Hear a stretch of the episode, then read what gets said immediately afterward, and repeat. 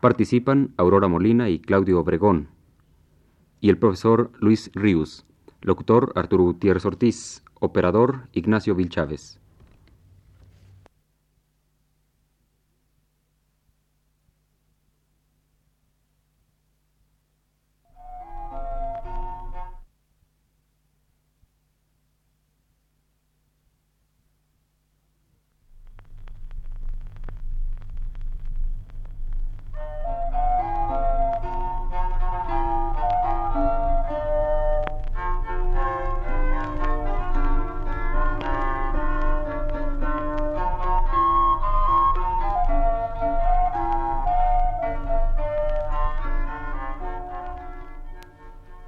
Buenas tardes, amable auditorio.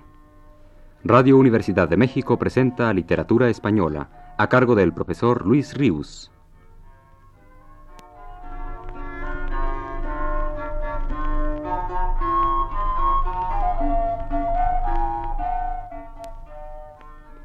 Con ustedes, el profesor Luis Ríos. Al correr de la lectura del Cantar de Miocid, una de las cosas que nos llaman poderosamente la atención es la imagen que del héroe de la gesta va trazando el juglar, imagen de mesuradas proporciones que lo retratan como a hombre real y no como a personaje imaginado. Con razón a don Quijote las hazañas de Ruy Díaz no le decían mayor cosa junto a las de Amadís y Esplandián. Rodrigo, en efecto, ni descuajaba árboles con sus brazos, ni descabezó nunca a ningún dragón descomunal. Luchaba con sus hombres contra los moros, y como los suyos eran pocos, tenía que valerse de ardides, de ingeniosas estrategias, tenía a veces que retirarse de una plaza conquistada poco antes para no perecer. Tampoco salió al campo Rodrigo a buscar aventuras gratuitamente impulsado por un alto ideal caballeresco. El rey lo echó de su tierra y él tuvo que guerrear incansablemente a diestra y siniestra para despojar a sus contrarios de riqueza y así ganarse el pan. Muy claramente lo dice Minaya Albarzáñez a la hueste cidiana para esforzarla a la batalla que contra los ejércitos moros de Fariz y Galve se prepara. Primero habló Minaya, un caballero sin par. De Castilla la gentil lejos estamos ya. Si contra moros no lidiamos, nadie nos dará el pan. Bien somos no seiscientos y algunos más. Vayámoslos a herir mañana sin tardar. Y los gritos de aliento que el Cid dirige a sus hombres en plena lucha muchas veces no aluden a otra cosa que a la esperanza de poder vivir mejor si logran la victoria. Así, en medio de la batalla de Alcocer, según lo narra el juglar, el buen campeador su cabeza tornaba. Vio que entre ellos y el castillo mediaba gran distancia. Mandó dar vuelta a la seña. A prisa espoleaban. Herid los caballeros, todos sin dudar nada. Con la merced de Dios, nuestra será la ganancia y con el mismo argumento prepara a sus soldados para otra batalla posterior. Al día siguiente el sol quería apuntar. Armado está mi Cid con cuantos con él van. Hablaba mi Cid como lo oiréis contar. Salgamos todos afuera, que nadie quede atrás, sino solo dos hombres para la puerta guardar. Si muriéramos en el campo, su castillo recobrarán. Mas si vencemos en la batalla, nuestra riqueza aumentará. Con la misma llaneza explica el Cid al conde de Barcelona, Ramón Berenguer, después de haberlo vencido y hecho prisionero, la razón de haber corrido con sus hombres tierras sometidas a la protección condal. Tras de ofrecerle la libertad, el Cid le hace la siguiente advertencia. Más de cuanto habéis perdido y yo gané en el campo, sabed que no os devolveré ni un solo dinero malo pues yo lo he menester para los que conmigo padecen desterrados. Tomando de vos y de otros, así nos iremos pagando. Esta vida llevaremos mientras le plazca al Padre Santo, como quien cayó en ira de su Señor y de su tierra fue echado. Claro está que las hazañas del Cid campeador trascienden sobradamente el propósito de ganarse el pan, del cual no se avergüenza el héroe. En el Cid apunta ya de un modo consciente el elevado ideal de reconquista, que a partir de Ruy Díaz y no antes ha de ser la gran empresa de nuestra Edad Media. Su ímpetu batallador lo habrá de conducir, dejando atrás las tierras ya conquistadas por él, que de sobra alimentaban a su mesnada, hasta intentar y lograr la toma de la ciudad mora de Valencia, audacia y triunfo ese el más notable de aquellos siglos.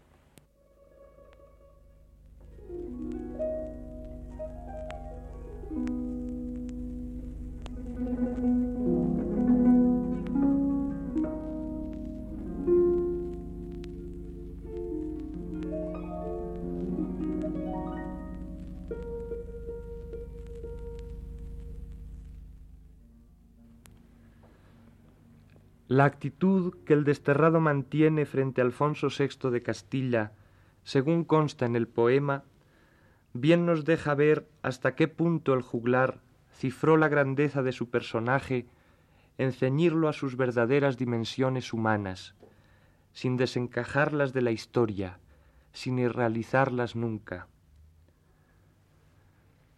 Ante la impaciencia del lector que quisiera ver erguirse al héroe injustamente perseguido frente al rey que lo ha agraviado, adoptando una actitud retadora e insolente, el Cid del cantar, como veremos, lejos de eso no se aparta, sino que antes bien extrema la reverencia y el acatamiento que el vasallo debía a su señor natural. Contrasta fuertemente la madurez espiritual con que el juglar antiguo concibió la difícil relación entre el desterrado y su rey, con la relación que entre ellos gustaría imaginar el lector, por lo menos el lector no liberado de buena parte de su mundo infantil. En honor a ese, a esos lectores, hay que decir que la sensibilidad del pueblo castellano de los siglos XV y XVI, tan maravillosa que fue capaz de crear una obra poética de la calidad del romancero, no aceptó tampoco esa imagen que el juglar de la gesta nos da de Rodrigo, tan respetuoso en todo momento de su señor, y la rehizo a su gusto, creando en los romances a un caballero extremadamente altanero y despectivo con el rey que sin razón lo castigaba. Este Cid del romancero, no el del cantar de gesta, es el que más ha corrido por el mundo, el mejor conocido, el más generalmente admirado. Helo aquí, según el romance que cuenta cómo el Cid, después del asesinato del rey don Sancho en el cerco de Zamora, tomó juramento al hermano del difunto, Alfonso, cumpliendo así el requisito previo a la proclamación del nuevo rey de Castilla. En Santa Cadea de Burgos, do juran los hijos d'Algo, allí toma juramento el Cid al rey castellano, sobre un cerrojo de hierro y una ballesta de palo. Las juras eran tan recias que al buen rey ponen espanto. Villanos te maten, rey, villanos que no hidalgos, a barcas traigan calzadas que no zapatos con lazo, traigan capas aguaderas, no capuces ni tabardos, con camisones de estopa, no de Holanda ni labrados, cabalguen en sendas burras, que no en mulas ni en caballos, las riendas traigan de cuerda, no de cueros fogueados.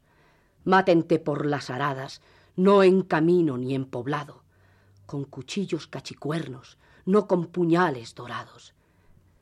Sáquente el corazón vivo por el derecho costado, si no dices la verdad de lo que te es preguntado. Si tú fuiste o consentiste en la muerte de tu hermano.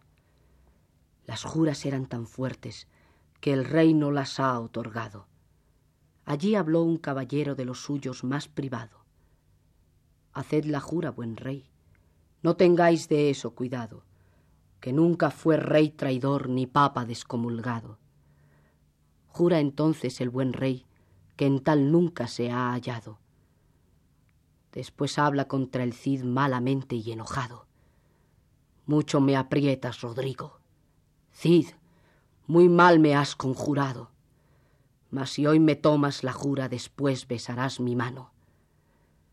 A que eso será buen rey, como fuer galardonado, porque allá en cualquiera tierra dan sueldo a los hijos d'algo.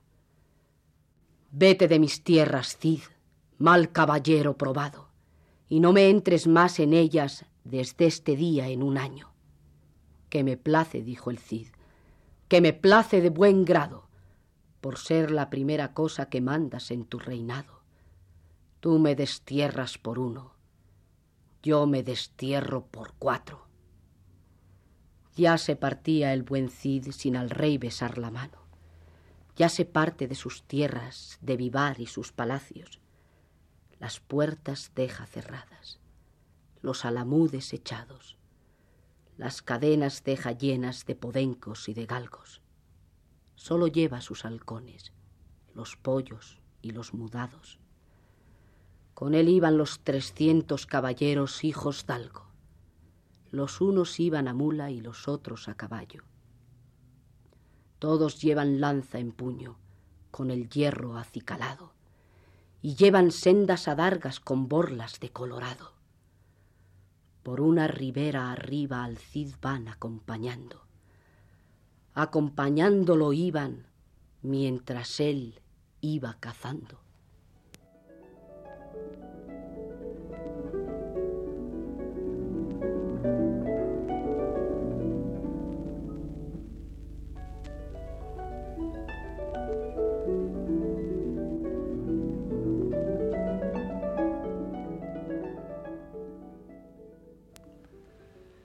La personalidad que el cantar del siglo XII nos da del héroe es en cuanto a las relaciones con Alfonso VI muy otra que la del romance escuchado.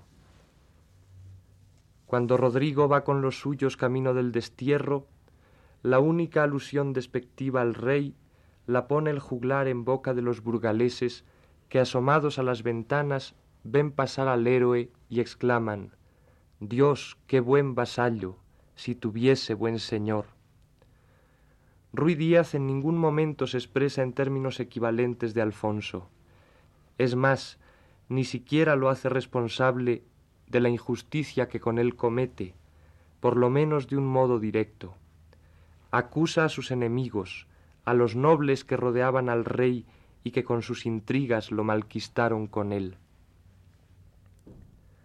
Ya en el destierro, peleando contra moros en tierras del reino de Toledo, tributario del rey de Castilla, el Cid, que ha ganado el castillo de Castejón, lo abandona enseguida para salir de tal reino y seguir su éxodo y su aventura por tierras del rey moro de Zaragoza, protegido ya no por Alfonso VI, sino por el rey moro de Valencia.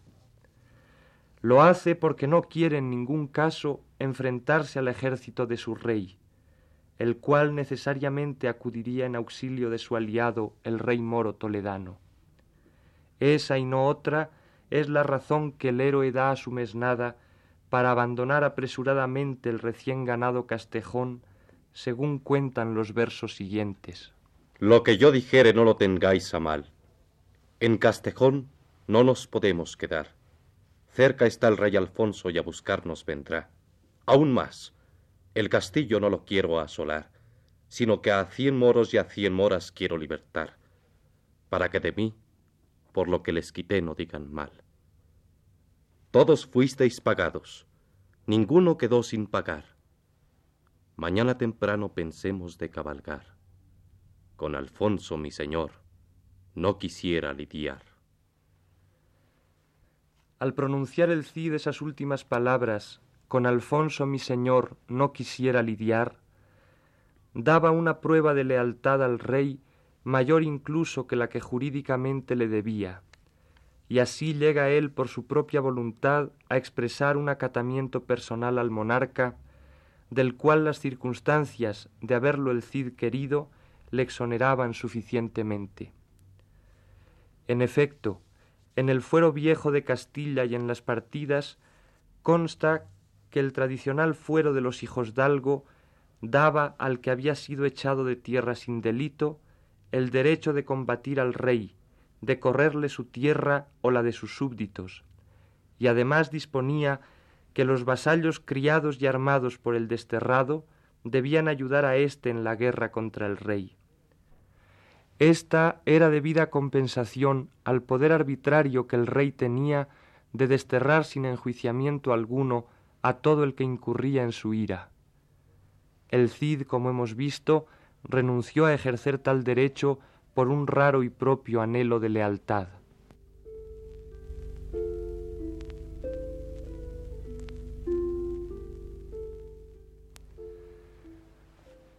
Cuando el botín obtenido después de una batalla es rico, después de pagar con largueza a los suyos, envía Rodrigo al rey una parte del mismo como regalo.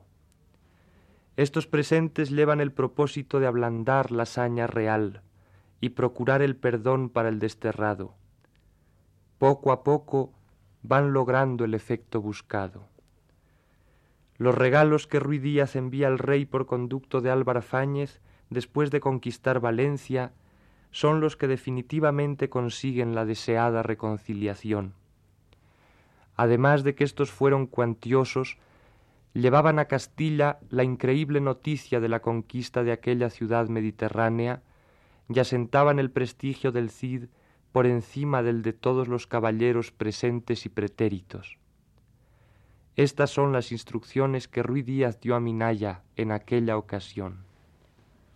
Si os pluguiere Minaya y no os causa pesar, quiero enviaros a Castilla donde está nuestra heredad, al rey Alfonso mi señor natural de estas ganancias mías que he obtenido acá, darle quiero cien caballos, vos los habréis de llevar. Besadle por mí la mano, y en mi nombre le rogad que a mi mujer doña Jimena y a mis hijas, si a bien lo tiene, que me las deje sacar. Cuando al cabo el perdón definitivo llega y el rey dispone una entrevista con el Cid a orillas del Tajo, el héroe rinde al rey el más cumplido de los homenajes según los usos de entonces. Esta es la escena.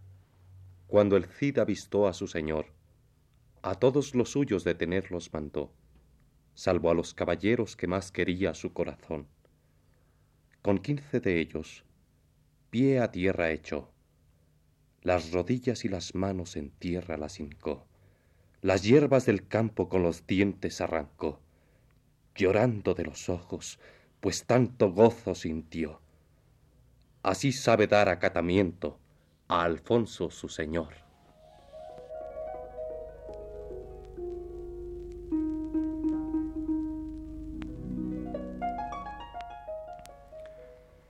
No es el héroe de este poema, como lo vamos viendo, el paladín fantástico, autosuficiente, que se enfrenta solo al mundo entero pero todo lo que esa limitada condición suya defrauda a nuestra sensibilidad más superficial, conmueve a nuestro más hondo sentir, ya que adivinamos a este personaje muy próximo a nosotros, sublimando nuestras propias limitaciones, realizando verdaderamente nuestras más ambiciosas aspiraciones, y todo ello en la tierra, en esta tierra nuestra, con enorme esfuerzo, con realidad dolorosa y difícil. Frente al héroe inventado de agilidad casi etérea, ante el cual las hazañas más portentosas pierden toda importancia por la facilidad con que las lleva a cabo, se levanta la lenta, la dura, la fatigosa heroicidad de este caballero, Rodrigo Díaz de Vivar, nacido hombre, no héroe y es en esa humanidad cotidiana suya, siempre presente aun en los momentos más gloriosos de su historia, donde el juglar, consciente o inconscientemente, atisbó de un modo genial la grandeza de su personaje. De batallar para procurarse el pan, se remonta el Cid a caudillar la más alta aspiración de la Edad Media española, la de reconquista de proscrito pasa a ser el más leal vasallo y el más estimado por su rey. Cuánto crece a nuestros ojos la figura de Rodrigo al entregárnosla al juglar con todas sus humanas limitaciones. No hay duda de que lo hace de intento. ¿Por qué, si no, no contentarse con narrar el curso victorioso de las batallas, sin detenerse a comentar cómo más que el Cid era Álvar Fáñez el que planeaba la estrategia de casi todas ellas. Hay un intento indudable de hacernos sentir que Rodrigo buscaba apoyo en otros hombres, que necesitaba de otros brazos y de otras cabezas, que no alcanzaba, como hombre que era, a valerse del todo a sí mismo para cumplir la dura empresa que su destino le impuso.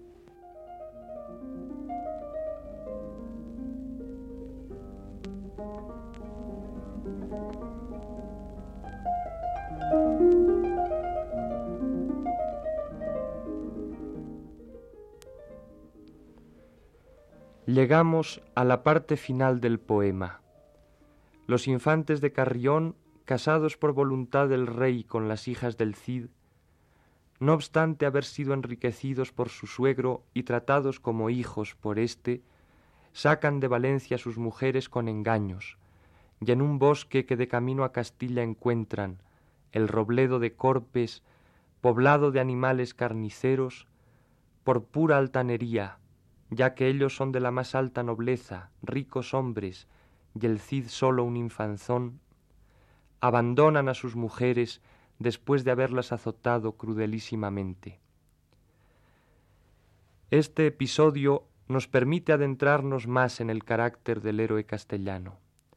Aquí también nuestro afán novelesco queda defraudado. Cuando Ruy Díaz se entera del agravio padecido por sus hijas, no sale a escape en su caballo a alcanzar a los infantes y a acuchillarlos con sus propias manos. El Cid vive en su mundo y es consciente de ello aun en los momentos como éste de más exaltado rencor.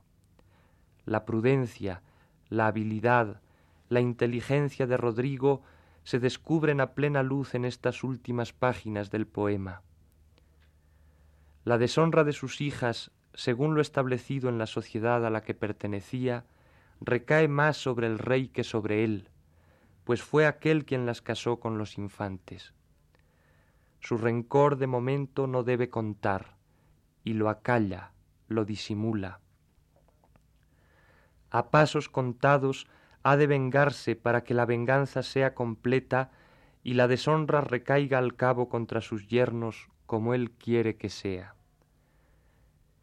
Entonces se queja con el rey del agravio de sus hijas. Alfonso VI convoca las cortes en Toledo para que entiendan de ese caso y resuelvan en justicia. El mismo rey las preside y designa por jueces a sus dos hijos políticos.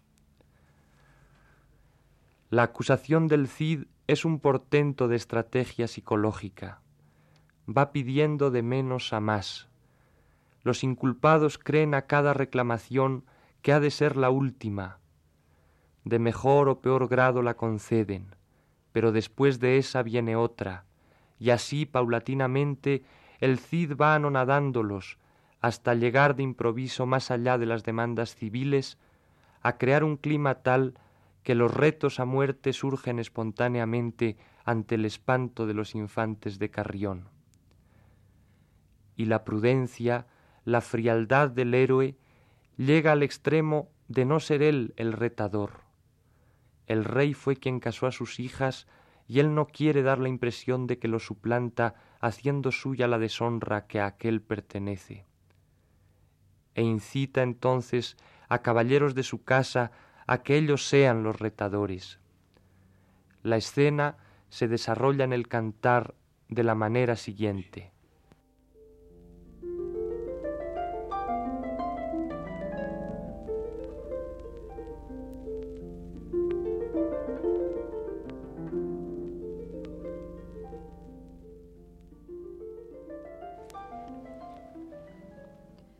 Mío Cid, la mano besó al rey y en pie se levantó. Mucho os agradezco como a rey y a señor, por cuanto esta corte reuniste por mi amor. Esto les demando a los infantes de Carrión. ¿Por qué abandonaron a mis hijas? No tengo yo deshonor. Pues vos las casasteis, rey, sabréis lo que hacer hoy.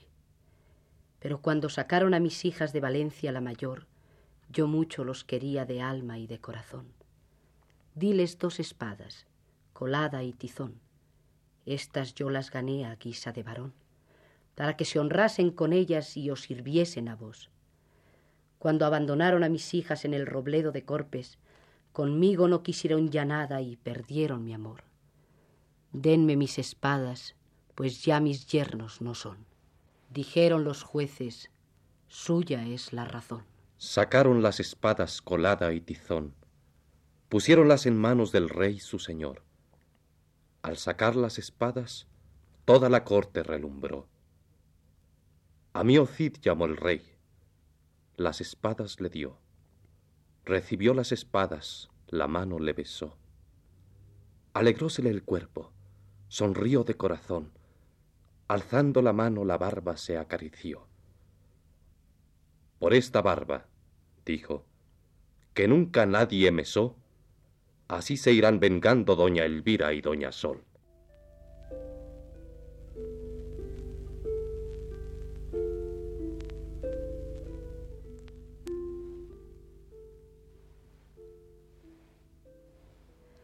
Luego se levantó Miocid el campeador.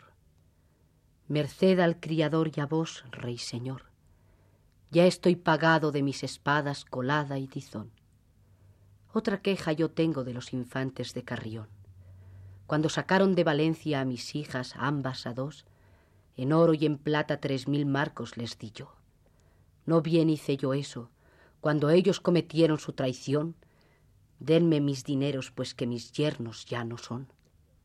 Aquí veríais quejarse a los infantes de Carrión. Interrumpiólos el juez. Decida esto sí o no. Respondieron entonces los infantes de Carrión. Por eso dimos sus espadas al Cid campeador, para que más no nos pidiese. Quede aquí la reclamación. Dijeron los jueces después de esta razón. Si eso complace al Cid, no insistiremos nos pero a nuestro juicio y así lo mandamos nos, ahora debéis entregar lo que se os demandó.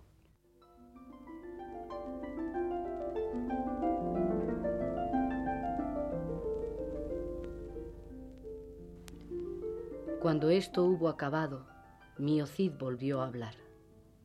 Merced ya, rey señor, por amor de caridad. El más grande rencor no se me puede olvidar. Oídme toda la corte y que os pese de mi mal. A los infantes de Carrión que tanto me fueron a deshonrar, a menos que retarlos no los puedo dejar. Fernán González en pie se levantó. A altas voces oiréis lo que habló. Dejaros ya, Cid, de esta cuestión. De todos vuestros haberes ya pagados sois. No busquéis más pleito entre nosotros y vos. Por linaje venimos de los condes de Carrión. Merecimos casar con hijas de rey o de emperador no nos merecían las hijas de un infanzón. Al abandonarlas, nuestra fue la razón. Por ello más nos preciamos, sabed que menos no. Miocid Ruiz Díaz a Pedro Bermúdez habla. Habla, Pedro Mudo, varón que tanto callas. Ellas son mis hijas, mas también son tus primas hermanas. Lo que a mí me han dicho a ti también te alcanza. Si yo le respondiera, no entrarías tú en batalla. Pedro Bermúdez comenzó a hablar. Se le traba la lengua, no la puede dominar, pero cuando empieza ya no la sabe parar. Mientes, Ferrando, de cuanto dicho has. Por el campeador valiste mucho más. Lengua sin manos, ¿cómo osas hablar? Reto a tu cuerpo por malo y por traidor. Contigo lidiaré delante del rey nuestro señor, por las hijas del Cid, doña Elvira y doña Sol, porque las abandonasteis menos valéis vos. Ellas son mujeres, vosotros hombres sois.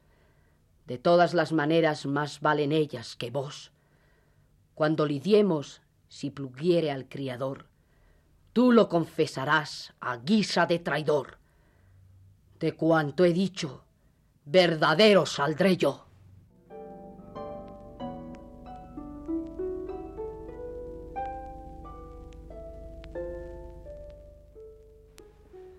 De esta manera el Cid Ruiz Díaz se venga del agravio. En ningún momento, ni aun en este, la gesta ha perdido su portentoso equilibrio terrenal, ni el héroe su estricto perfil histórico, eternamente humano en estos frescos versos de un viejo juglar del siglo XII.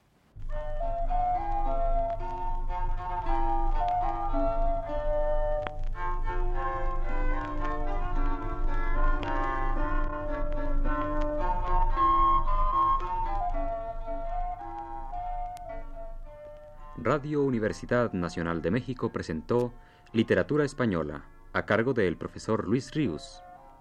En una intervención especial escucharon ustedes las voces de Aurora Molina y Claudio Obregón. Operó Ignacio Vil Chávez. Locutor Arturo Gutiérrez Ortiz. Les invitamos muy cordialmente para que dentro de una semana, el viernes próximo a la misma hora, estén nuevamente con nosotros. Muy buenas tardes.